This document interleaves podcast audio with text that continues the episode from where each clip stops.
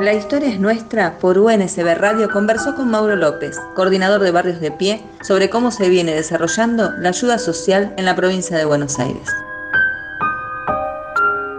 Nosotros vemos tres formas de implementación de la ayuda social.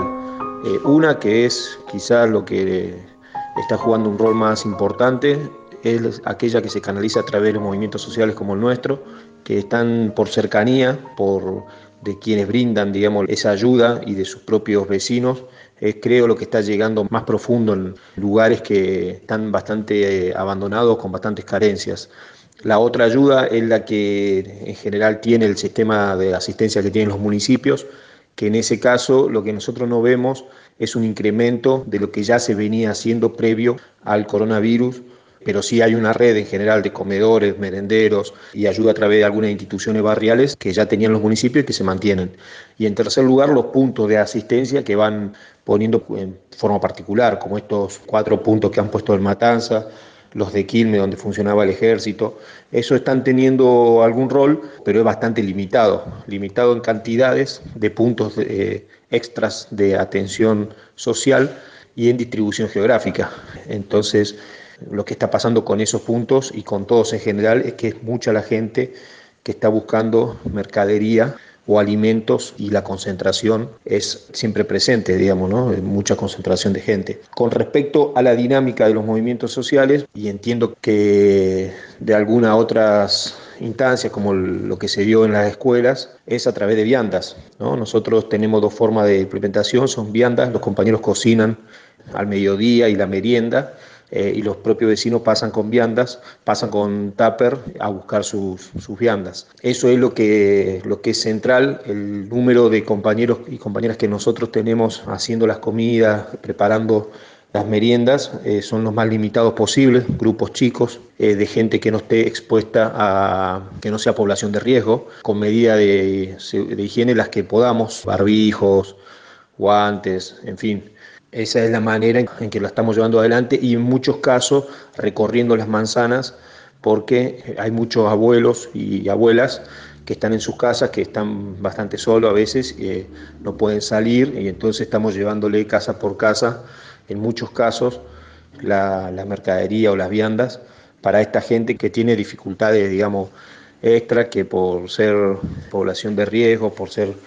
viejitos, digamos, por tener alguna enfermedad, no pueden acercarse a buscar su vianda. En un momento dijiste concentración de gente, en números, ¿en qué cantidad de personas estaríamos hablando a la que llega esta ayuda social? La información precisa que te puedo dar tiene que ver con nuestro movimiento, el, resto me, me, cuesta, digamos, no, no equivocarme, por decirlo de alguna forma. Nosotros estamos asistiendo hoy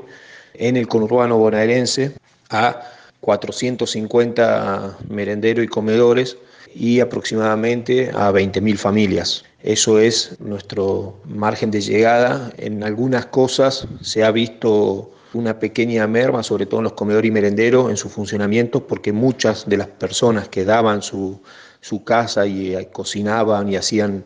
el almuerzo, la merienda, muchas son personas mayores eh, o son personas que tienen, son personas asmáticas, que tienen alguna enfermedad mal curada, que forman parte de la población de riesgo. Por lo tanto, esos, hay algunos merenderos y comedores que hemos tenido que cerrar o mudar a otra familia que pueda brindar, digamos, la, asistencia.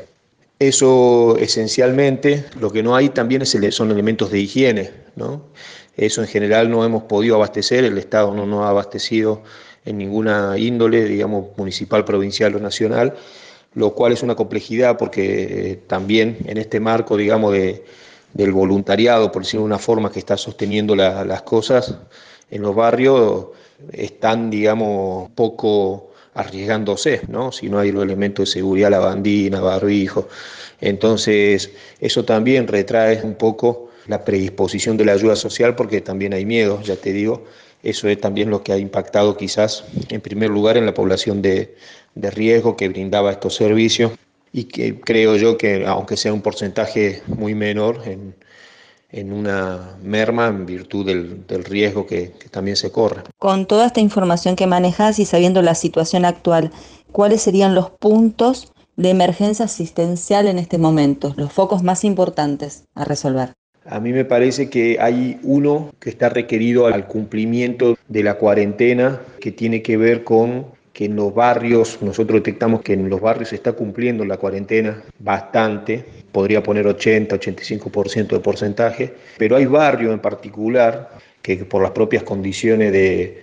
vida, por el propio amontonamiento, digamos, de, casas, de, gente viviendo en la misma casa, ¿no? hay, hay barrios quizás más villas donde el cumplimiento de la cuarentena se pone más dudoso porque bueno, hay unas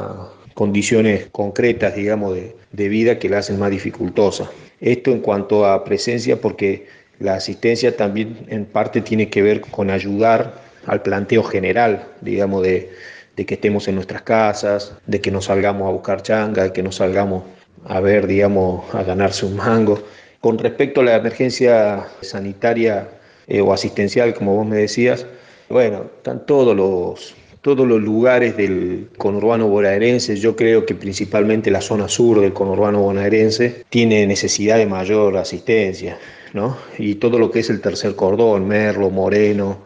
algunas zonas de Derqui, José Cepaz, Malvinas, o sea, la zona quizá de mayor concentración de población y más humilde, ahí ameritarían, porque en realidad el tema es que lo que el municipio o el Estado daba en cuanto a asistencia social, empieza a quedar chica, no se ven respuestas y entonces hay zonas en los propios distritos que están casi sin presencia del Estado en términos asistencial. Entonces, la verdad que es todo medio muy extendido donde se necesita, pero concretamente no son en los centros de clase media urbano de las localidades del conurbano, sino son más que todo en los barrios. Y dentro de los barrios aquellos que han estado por fuera del circuito de asistencia del municipio o secundarizado o puesto en tercer orden en ese marco. Después en concreto los lugares que siendo más carenciados o igual de carenciados tienen digamos una concentración demográfica y una arquitectura barrial más compleja como son villas, barrios, etcétera, que bueno, ahí eh, hace falta llegarle y dentro de eso hay una población que es difícil de, detectar si uno no camina el territorio, que es que en toda la manzana vos tenés eh, ancianos, ancianas, gente enferma, que está sola en la casa, que tiene los familiares lejos. O sea, hay mucha población muy vulnerable, aislada y solitaria en los barrios que está, bueno, a merced de, Dios sin, sin mucha posibilidad de ayuda vecinal o comunal. Esto es un dato, nosotros habíamos visto y en muchos lados lo estamos haciendo, de poner en las casas que ahí vive una persona que necesita asistencia o algo así, colgando alguna, algún paño de color, que bueno, es una medida que tiene su complejidad porque tampoco uno quiere, digamos, que después a esa persona, por los niveles de vulnerabilidad en que está, le roben o cosas así. Pero es decir, esa población merecería también algún tipo de seguimiento particular en este marco donde se están tratando de cubrir todos estos focos y estar llevando esta asistencia social, esta ayuda para cubrir las necesidades. Em, también te quiero preguntar qué se está haciendo en la gente en situación de calle. En el caso de nuestra organización, en ese punto estamos limitados a la cercanía de esas personas en situación de calle con los puntos de eh, distribución de mercadería nuestro, nuestros comedores, nuestros merenderos o nuestros centros comunitarios. Hemos eh, realizado algunas ollas populares en algunos puntos, pero es una experiencia un poco compleja porque, bueno, porque uno no quiere evitar eh, la concentración de gente, ¿no? Entonces, eso tiene alguna complejidad. Entonces, nosotros básicamente damos asistencia alimentaria a esas personas que está muy ligada a que se encuentren cerca de los lugares de los centros comunitarios nuestros. No hemos hecho experiencias de albergue, ese tipo de cosas,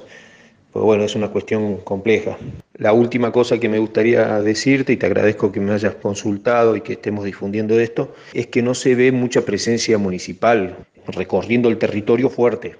No hay eso, no, no se ve, no es que uno ve más incrementos en la asistencia o mayor cantidad, digamos, de, de voluntarios o de funcionarios o de empleados municipales de algunas áreas en particular, desarrollo, salud, que estén recorriendo el territorio, recabando información, dando respuesta particular a casos concretos o dando respuesta más generalizada. Eso nosotros no lo vemos, no lo vemos, nos preocupa Lo que uno ve a veces es más presencia policial para la coerción del cumplimiento de la cuarentena, lo cual está bien que haya eh, mayor coerción, creemos nosotros, en todos los sectores de la sociedad, en todas las clases sociales, en todos los grupos, pero es un problema que solo la presencia estatal más visible en el territorio sea en base a la coerción. Si no hay también una contrapartida de presencia del Estado en cuanto a la asistencia, es casi una provocación.